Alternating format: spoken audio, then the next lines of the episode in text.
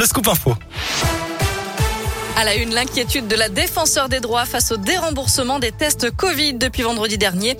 Dans un communiqué, Claire Edouin se dit préoccupée par cette décision du gouvernement qui peut s'apparenter, selon elle, à une obligation vaccinale déguisée.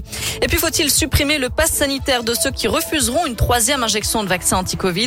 C'est la question qui était débattue ce matin lors du Conseil de défense sanitaire à l'Elysée. Pour l'instant, sur les 6 millions de personnes éligibles à cette dose de rappel, seuls 2 millions l'ont reçue.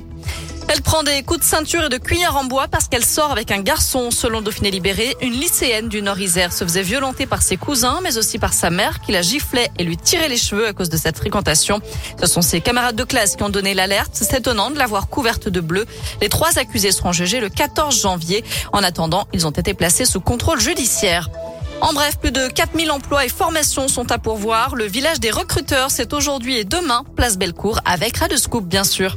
C'est un changement qui ne devait pas préoccuper les habitants et pourtant, les nouvelles cartes d'identité de la taille d'une carte bancaire sont trop petites pour certaines communes de la région. Il n'y a que 29 cases pour indiquer le lieu de résidence et ce n'est pas toujours suffisant pour inscrire le nom d'une dizaine de communes d'Auvergne-Rhône-Alpes, notamment Salarbissonnat en Beaujolais dans le Rhône.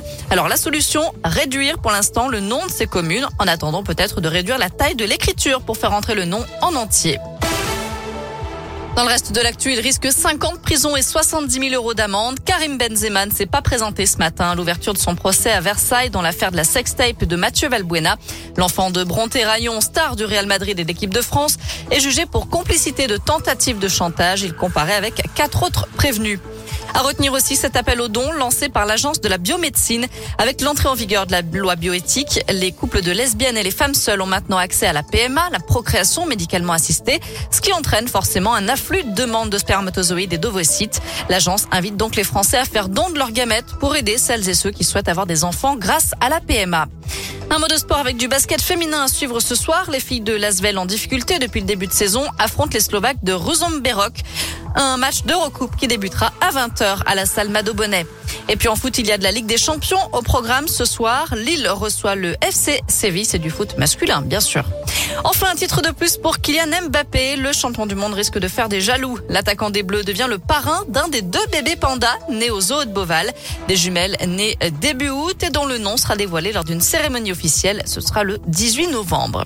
Voilà pour l'essentiel de l'actu. On jette un œil à la couleur du ciel pour cet après-midi. Malheureusement, ça va s'assombrir un petit peu. Voilà. Oui, Alors, profitez du soleil. Effectivement, profitez des derniers rayons du soleil parce que malheureusement, il va laisser place aux nuages. On attend aussi pas mal de vent, des rafales allant jusqu'à 70 km heure cet après-midi dans la région. Et surtout la pluie la nuit prochaine. Oh Rassurez-vous, demain matin, il y aura à nouveau du soleil. Pour aujourd'hui, ça grimpe jusqu'à 21 degrés.